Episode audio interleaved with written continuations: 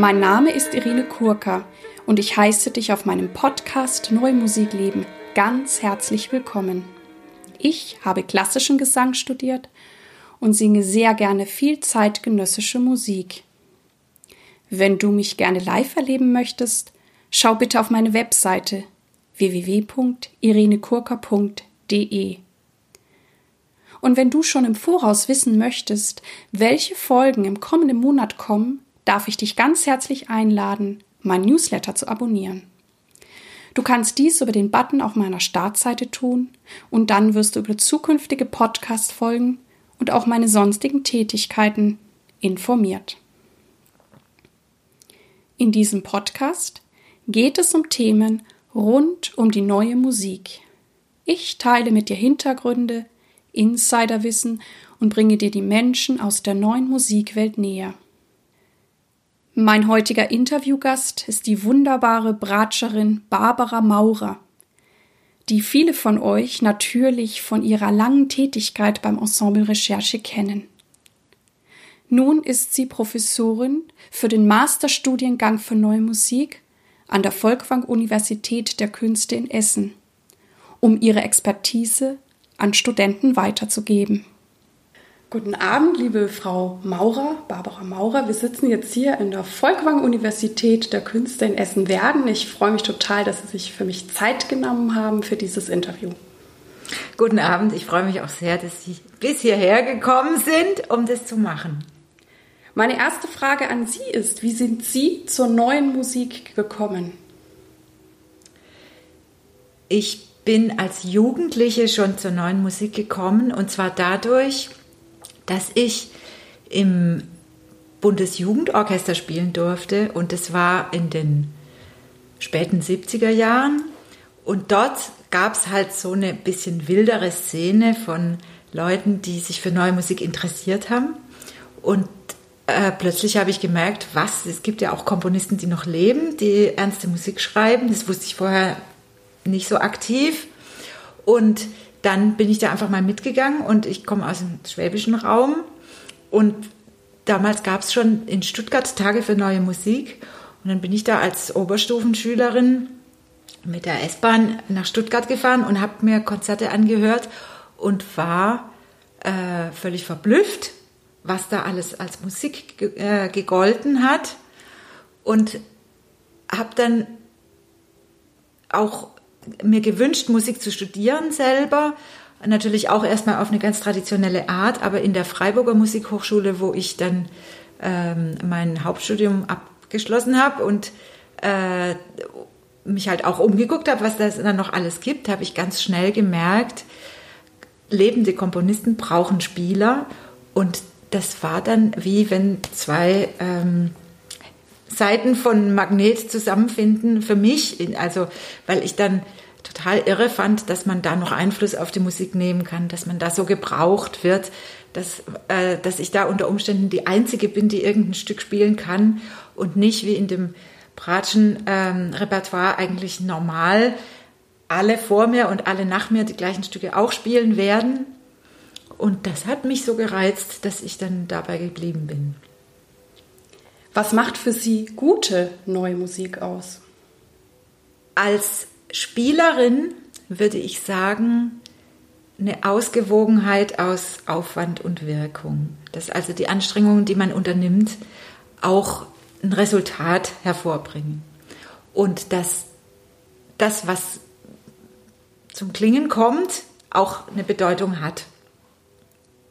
Als Hörerin würde ich eher was viel Einfacheres sagen, nämlich es muss mich irgendwie froh machen oder interessieren. Sie haben ja dann auch schon mit vielen, vielen Komponisten zusammengearbeitet. Was schätzen Sie besonders in der Zusammenarbeit mit einem Komponisten?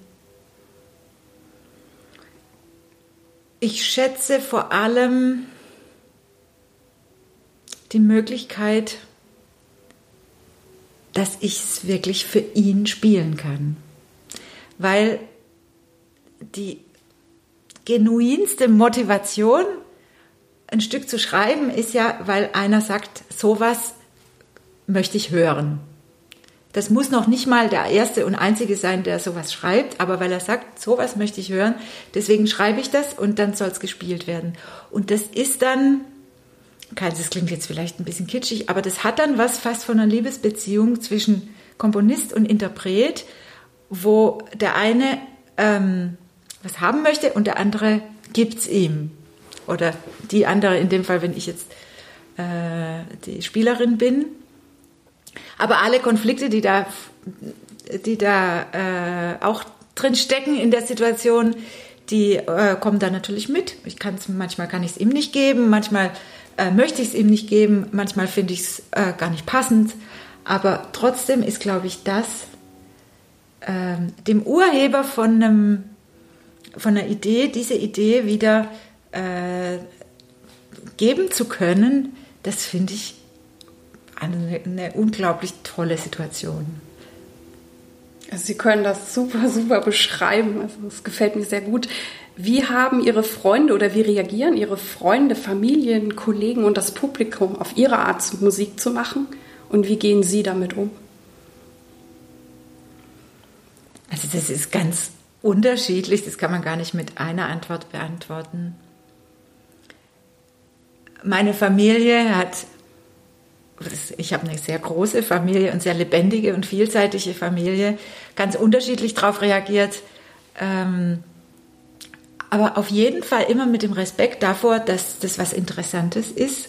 Und wenn auch nicht jedes Stück gleich geglückt ist oder auch nicht jedes Konzert jetzt sich äh, in der gleichen Weise als Jahrhundertereignis erweist, so haben doch alle das immer unterstützt und okay gefunden. Natürlich auch mal Spaß gemacht. Äh, alle haben einen Beruf und die Barbara macht ihr Hobby weiter, so ungefähr.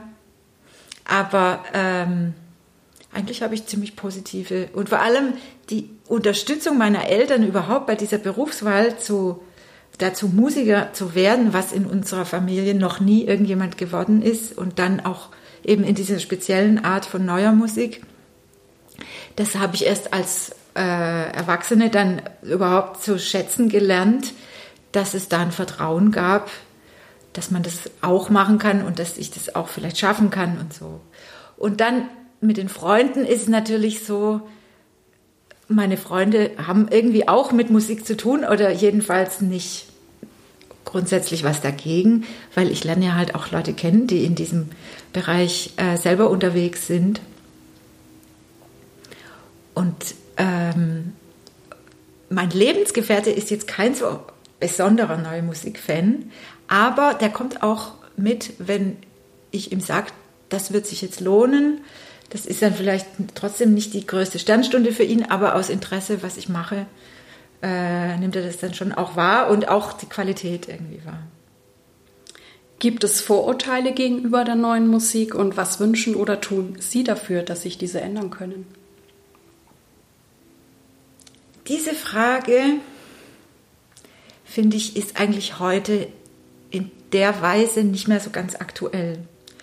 Weil die neue Musik hat ja tatsächlich lange viel dafür getan, um unverstanden zu sein, so eine Art Kunstmärtyrer, ähm, möglichst viel Überforderung, möglichst viel Kompliziertheit, möglichst viel mentale Aspekte. Und gleichzeitig auch möglichst viel, äh, sagen wir mal, Erziehung der Öffentlichkeit im Programm gehabt. Die Menschen müssen aufwachen, die Menschen müssen neu hören lernen, die Menschen müssen sehen, was sie für Spießer sind und so. Und die Zeit ist ja ganz vorbei.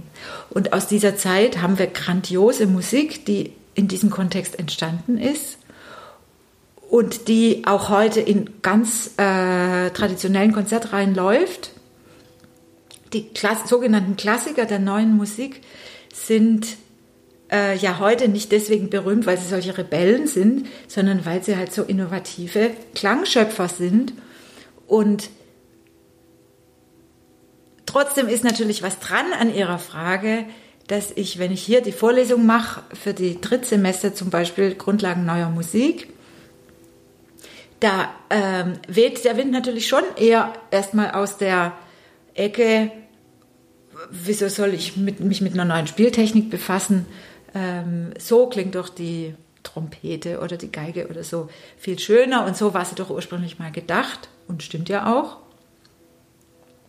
Aber da finde ich, ist es einfach eine Frage der ähm, geteilten Liebe oder der Begeisterung, dass ich irgendeinen Anhaltspunkt finde. Und so würde ich auch das grundsätzlich gegenüber dem Publikum ähm, erhoffen, einen Anhaltspunkt zu finden, warum das für mich selbst wertvoll ist. Und wenn ich das irgendwie teilen kann, dann kann auch so ein Funke überspringen. Und es muss ja nicht bei allen überspringen, aber ähm, das ist ja tatsächlich eine Realität, dass wenn man was nahe kommt, dass die Vorurteile eben schmelzen und dann muss man es immer noch nicht äh, das Tollste finden, aber irgendein Anhaltspunkt oder eine, äh, ein Interesse kann dann, glaube ich, jeder entwickeln. Eine kleine Ausnahme würde ich machen und das sind Konzerte, in denen die Schmerzgrenze an Lautstärke dermaßen überschritten wird, dass die Leute sich Ohrstöpsel reinmachen müssen. Da bin jetzt ich eher traditionell eingestellt und sage, ich brauche meine Ohren noch und ich möchte auch, dass das Publikum mit intakten Ohren das Konzert verlassen kann. Und da äh, finde ich, das sind Vorurteile durchaus ähm, berechtigt. Sie sind ja Teil vom Ensemble Recherche. Das ist ja eines der wichtigsten, bekanntesten neuen Musikensembles in, in Deutschland oder in Europa. Und in den 80er Jahren ging das ja so richtig los mit der neuen Musik und den neuen Musikensembles. Ähm, vielleicht können Sie uns ein bisschen so zurücknehmen, wie das damals war, als Sie gestartet sind oder welche Herausforderungen war das damals, ähm, ja, neue Musik zu machen? Das war auf manche äh, Punkte hingesehen einfacher als heute, weil es viel weniger Konkurrenz gab. Und zwar genau das, es gab in jedem Land ein neues Musikensemble, die London Sinfonietta in London, Ensemble Intercontemporain in Frankreich als in Paris. In Deutschland wurde 1980 das Ensemble Modern gegründet und das Ensemble Recherche ist 1985 äh, zum ersten Mal unter diesem Namen aufgetreten, gab es aber schon eine Gruppierung, die dem vorausging, mit diesen gleichen äh, ursprünglichen Mitgliedern, zu denen ich nicht gehört habe. Ich bin 89 zum Ensemble mhm. Recherche gekommen, da war das also schon vier Jahre alt und habe praktisch meine Vorgängerin beerbt. Aber in diesem Moment, wo ich dazu kam, 89, wurde im Ensemble die Entscheidung getroffen, alle, die da mitmachen und auch weiter mitmachen wollen, machen das jetzt zu ihrem Hauptberuf, also zu der ersten Priorität im Terminkalender und zu äh, dem, wo dem alles andere untergeordnet wird. Unter anderem auch, muss man sagen, das Privatleben. Also, weil wenn es ein Konzert gibt, dann müssen wir ran und dann muss es auch geprobt werden und so weiter. Und das äh, habe ich von Anfang an mitgekriegt und das war äh, die Zeit meines Einstiegs und das war schon noch mal eine große Schwelle und das hat damals eine riesige Chance bedeutet, weil die Welt der neuen Musik hat ja auch Leute gebraucht, die das gut, gut können. Und bis dahin hat es eben äh, so Ad-Hoc-Ensembles gegeben, Leute, die zusammengespielt haben, das war ja auch super und alles. Aber die Möglichkeit, dass man wie in einem Streichquartett Ensemble spielt, immer mit den gleichen Leuten und sozusagen mit geschlossenen Augen spürt, wann der Einsatz kommt von dem Kollegen nebendran. Ähm, diese tiefe Verbindung hat es eigentlich nach meinem Dafürhalten vorher nicht so gegeben. Und das haben wir halt ähm, dann kultiviert und dafür sehr viel geprobt, uns basisdemokratisch durchgeschlagen, ähm, bis wir angefangen haben, Sachen zu delegieren, weil es klar war, man kann nicht alles durchdiskutieren. Da muss dann halt einer entscheiden, wie sieht's Plakat aus oder äh, wie viele Proben brauchen wir für dieses oder jenes Stück. Das kostet sonst zu viel Zeit. Aber die ähm, strukturellen Entscheidungen haben wir immer gemeinsam getroffen. Und so haben wir auch geprobt, dass praktisch das Feedback, was man ja braucht, um überhaupt sich zu entwickeln, ähm, von jedem an jeden geht und man sowohl einstecken und wie auch austeilen lernen muss, weil das ist ja auch mal nicht selbstverständlich, dass ähm, einem ständig einer am Zeug fliegt oder dass man dauernd irgendwas formulieren muss, was man nicht ähm, gut findet oder sich anders vorstellt und das dann ausdiskutiert und so. Und das war eine ähm, ziemlich intensive Arbeit. Also es klingt so ein bisschen, als wenn das so ein Selbstläufer damals auch war, wenn Sie sagen, es gab so wenig Ensembles, dann, dann Sie sagten ja selber, es gab keine Konkurrenz. es gab weniger Konkurrenz als heute. Und ich meine, wir bieten heute den Studiengang Neue Musik, Master Neue Musik mhm. an. Und ähm, es gibt schon lange jetzt auch Kurse für neue Musik und so. Deswegen ist sie in, in der Generation vor mir, ein und zwei Generationen vor mir, gibt es einfach viel mehr Ensembles, die auf dem gleichen Markt, der Markt ist nicht viel größer geworden, aber die Akteure sind natürlich viel mehr geworden. Und damals musste man halt verlässlich sein, maximal einsatzbereit, äh, zu allen Schandtaten bereit, sage ich jetzt mal, auf dem Instrument und so und auch äh, szenisch und mit ähm, in den Prozessen mit den Kollegen. Aber dann gab es auch die Chance, damit ähm, Geld zu verdienen. Sie haben ja schon einiges angesprochen. Gab es noch besondere Herausforderungen in der damaligen Zeit, ein neues Musikensemble zu machen oder mitzuspielen? Also einen besonderen Aspekt, den ich damals also unglaublich gewagt fand und der sich als ganz äh, sinnvoll rausgestellt hat. Und da muss ich wirklich meinen Kollegen dankbar sein, dass sie damals gesagt haben, du wirst sehen, das lohnt sich, war von 89 an tatsächlich einen Manager zu beschäftigen, der hauptberuflich Organisation und äh, Buchhaltung und, und das alles macht. Weil ich dachte, das ist der Wahnsinn, wir können auch selber nicht davon leben und jetzt noch jemand mhm. reinnehmen, der ja auch dann leben muss. Und ähm, dass der dann als Multiplikator dient, dass das, und es waren dann nach kurzem zwei Leute, weil die Arbeit für einen zu viel wurde. Also dann jemand mehr auf der äh, kaufmännischen und organisatorischen Seite, jemand mehr auf der inhaltlichen und Verhandlungsseite. Ähm, heute sind es drei. Und dass sich das auszahlt, dass man ähm, in, die, in die, die Organisation und das Planerische so ernst nimmt, dass es dafür auch Mitglieder gibt das fand ich bemerkenswert und das haben andere später oder gar nicht gemacht. Und da muss ich bis heute eigentlich zugeben, dass ohne diese Entscheidung der Weg in, die, in das hauptberufliche Ensemble wahrscheinlich gar nicht hätte passieren können. Und was hat sich jetzt alles verändert seit damals in der neuen Musikszene? Wie nehmen Sie es jetzt wahr? Ganz vieles hat sich verändert die allermutigsten und auch verrücktesten und auch utopischsten Stücke werden nicht heute geschrieben von den heute jungen Komponisten, sondern wurden vor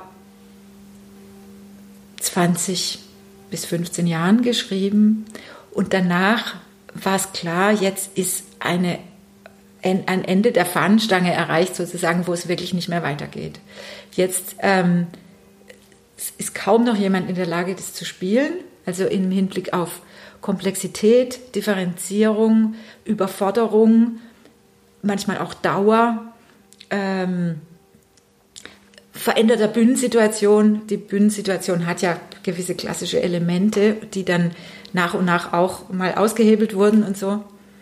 Und äh, da war einfach klar, wenn wir jetzt nochmal ein Element wegnehmen oder verändern, dann bleibt der Karren stehen und die ähm, Musik hat wie so eine, so eine sanfte Kurve genommen ins Detail. Heutzutage sind die neuen Stücke zwar auch noch innovativ, aber sie äh, berühren auch wieder mehr die seelischen Aspekte. Es gibt zärtliche Musik, das hat es vor 20 Jahren echt nicht gegeben. Also unter der neuen, radikalen neuen Musik hat es das nicht gegeben oder man hat es nicht so gemerkt, weil andere Aspekte das so überlagert haben. Und es gibt Poesie, es gibt auch eine gewisse Oberflächlichkeit, ähm, dass, ich weiß nicht, irgendwelche Küchengeräte komplett die Instrumente ersetzen, wo man sagt, äh, ich habe ja eigentlich Bratsche studiert und 30 Jahre das verrückteste Zeugs gemacht. Warum nutzt du jetzt nicht, dass ich das kann? Aber es ist auch irgendwie wieder menschlicher geworden. Und man merkt es auch daran, dass die Konflikte zwischen Komponisten und Instrumentalisten kaum noch da sind. Das waren früher Kämpfe, äh, wirkliche Kämpfe zum Teil. Äh, ein Ringen miteinander, aber auch um das Stück und äh, gegeneinander. Und das hat sich alles eigentlich äh, beruhigt, würde ich sagen. Und wie sehen Sie die Entwicklung, dass sich jetzt also Instrumentalisten oder Sänger wirklich spezialisieren auf neue Musik? Tut das der neuen Musik gut? Das ist ja schon relativ lange so. Also ich würde sagen, das ist seit den 80er Jahren so. Und damals war das nötig, weil anders wäre das gar nicht zu bewältigen gewesen. Man konnte äh, nicht gleichzeitig Ferniau, Bellone, Lachen, Mancharino, Berio äh, und alte Musik, ähm, also oder die allerwenigsten konnten das gleichzeitig machen. Und jetzt würde ich sagen, ist da durch diese Entspannung ist es viel eher wieder möglich und und passiert auch. Also die Studierenden hier an der Hochschule, die neue Musik studieren, die sind nicht scharf drauf, äh, nur noch Noten oder Sachen zu spielen, die nach 2000 komponiert wurden, sondern da gibt es eine ganz natürliche Entspannung wieder zwischen den Epochen, würde ich sagen. Genau, Sie sind ja jetzt an Professorin geworden hier an der ähm, Volkwang Universität. Was bedeutet das jetzt für Sie, Ihr Wissen hier weiterzugeben? Es bedeutet, dass ich erstmal viel mehr auch meine eigenen Lehrer verstehe, die ich natürlich auch als Studentin auf eine gewisse Art gesehen habe. Und jetzt manchmal habe ich so ein Gefühl, wie wenn die aus, äh, aus dem Jenseits sagen, jetzt siehst du mal, wie das ist. Und gleichzeitig ist es für mich hochinteressant, die ganze neue Musik viel mehr jetzt aus der äh, vermittelnden Position nochmal neu wahrzunehmen. Denn als Spieler hat man natürlich ganz starke Beziehungen zu Komponisten und zu bestimmten Stücken, aber sie haben ganz viel so praktische Seiten. Und da gibt es Stücke, die spiele ich gern, weil sie gut gehen. Und dann gibt es Stücke, die spiele ich gern, weil sie äh, so, so, so verrückt sind. Und dann gibt es Stücke, die spiele ich nicht gern, weil ich das Gefühl habe, das kann ich eigentlich gar nicht. Aber äh, ich muss es halt machen. Und jetzt kann ich eigentlich mit ein bisschen mehr Abstand sowohl beim äh, also direkten Unterrichten von Kammermusik oder äh, von Solostücken und noch mehr bei den Vorlesungen und im Seminar, wo es einfach darum geht, andere Leute in die Welt der neuen Musik einzuführen oder da irgendwie äh, rumzuführen, kann ich viel mehr die Bedeutung von dieser Musik für die Kultur, also oder ganz äh, groß gegriffen für das, für das Menschsein ähm, mir anschauen und diese Wirkung viel mehr äh, schätzen lernen. Und das ist eine ganz, ganz tolle Chance. Jetzt habe ich eine Frage. Wie ist Ihr Zeitmanagement? Gibt es etwas, was Sie empfehlen oder haben Sie irgendwelche täglichen Rituale? Üben Sie jeden Tag? Ich habe entdeckt, dass ich je älter ich werde, aber ich würde es auch jüngeren Leuten empfehlen, ähm, manchmal nicht nur das Tun planen muss, sprich das Unterrichten organisieren oder das Üben organisieren oder das Reisen organisieren, sondern gerade wenn es dicht ist, auch das Nichtstun planen. Und da nehme ich mir manchmal wirklich, wenn ich merke, oh, jetzt bin ich so langsam so ein bisschen am Limit, entweder mir fällt nichts mehr ein oder ich habe dauernd so Druck auf dem Kopf. Dann, oder auch einfach, weil es mir, mir reicht und ich habe keine Lust mehr, dann plane ich zum Beispiel einen freien Tag. Und da ist einfach nichts geplant. Oder zu Hause mal drei Stunden, wo einfach nichts ist. Da kann ich dann trotzdem die Wäsche machen oder essen oder so. Aber dass einfach klar ist, dieser Strom von Terminen und auch dieses Vorausdenken immer zu, ist mal unterbrochen und dann dachte ich früher immer so, was ist ein Luxus, das darf man nicht als Freiberufler oder als Musiker oder als Lehrer. Aber in Wirklichkeit ist es die einzige Möglichkeit, wie man auch wieder zu Kräften kommt und zu neuen Ideen. Und ich mache das nicht immer, aber wenn es eine dichte Zeit gibt, dann plane ich echt so Pausen ein im äh, Tages- oder Wochenablauf, wo einfach mal nichts ist. Und nehme mir dann richtig vor, drauf, selber darauf zu achten, dass ich da dann nicht schon wieder äh, in die Mails gucke oder in, an irgendwas denke, was äh, noch passieren muss. Das finde ich eine echte Errungenschaft und kann ich nur weiterempfehlen. Wofür sind Sie derzeit dankbar? Dass ich gesund bin. Und wer oder was hat Sie am meisten geprägt und inspiriert? Ich glaube schon meine Eltern. Also meine Eltern haben erstens beide eine Liebe zur Musik. Mein Vater ist da viel aktiver, der spielt äh, toll Klavier und so eine gewisse Offenheit und Neugier, die habe ich erstens von, bei meinen Eltern gesehen und zweitens von ihnen auch maximal äh, ermuntert bekommen, dass ich das, dass ich, also da wurde ich auch drin bestärkt. Und ich glaube, ohne das hätte ich nichts gemacht im Leben. Und was bedeutet es für Sie, sich treu oder authentisch zu sein in dem Musikbusiness und wie gelingt Ihnen das? Also Musikbusiness ist ja immer ein Stück weit Show. Und das Private hat auf der Bühne nichts zu suchen. Und ich kann durchaus auch ein Stück gut spielen, was ich ganz bescheuert finde. äh, insofern finde ich, man muss sich nicht in allem treu sein auf der Bühne. Aber es muss natürlich schon der ehrliche Wunsch da sein, was ähm, so äh, intensiv wie möglich zu, zu präsentieren, wenn es jetzt mal um das Geschehen auf der Bühne geht und genauso beim Unterrichten. Was bedeutet für Sie Erfolg? Dass mir das Leben zeigt, ich, ich helfe dir. Gibt es etwas, was Sie antreibt oder haben Sie noch eine Vision?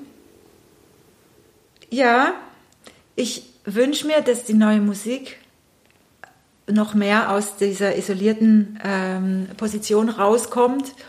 Und das glaube ich, das kann ein Stück weit schon dadurch passieren, dass wir selber halt nicht mehr ähm, davon ausgehen, wir sind so anders, sondern ähm, in Kontakt treten mit allem, auch in Kontakt treten. Und das ist auch hier auf längere Sicht mein eins meiner Anliegen, dass wir gar nicht für ein besonders toll vorbereitetes Publikum immer nur ähm, unsere Sachen machen, sondern dass wir mit unserem Zeugs in den Kindergarten gehen und ins Altersheim oder ähm, zu den anderen Studenten hin oder ähm, uns gegenseitig vorspielen und einfach äh, diese klassische Prägung, Musik ist nur dann gut, wenn sie hoch bezahlt wird und auf den Brettern der Welt stattfindet, äh, nicht mehr als das einzig Wahre ansehen, sondern einfach mit der Musik ins Leben gehen, wo sich's ergibt. Wir sind auch tatsächlich schon bei der letzten Frage angelangt und die lautet: Welchen Tipp möchten Sie jungen Künstlern, Musikern geben? Unterschätzt nicht die materielle und konkrete Lebenssituation und die Bedürfnisse, die ihr habt, außer dem Bedürfnis, Musik zu machen. Man muss sich, glaube ich, als Künstler immer wieder daran erinnern, dass es keine Schande ist, dass wir Geld brauchen, dass es keine Schande ist, dass wir gescheit wohnen wollen, dass es keine Schande ist, wenn wir ähm, uns Sorgen machen um unsere Existenz. Und wenn die Kunst es auf keine Art hergibt, dann sollte man sich nicht schlecht dabei fühlen, auch noch andere Wege zu betreten.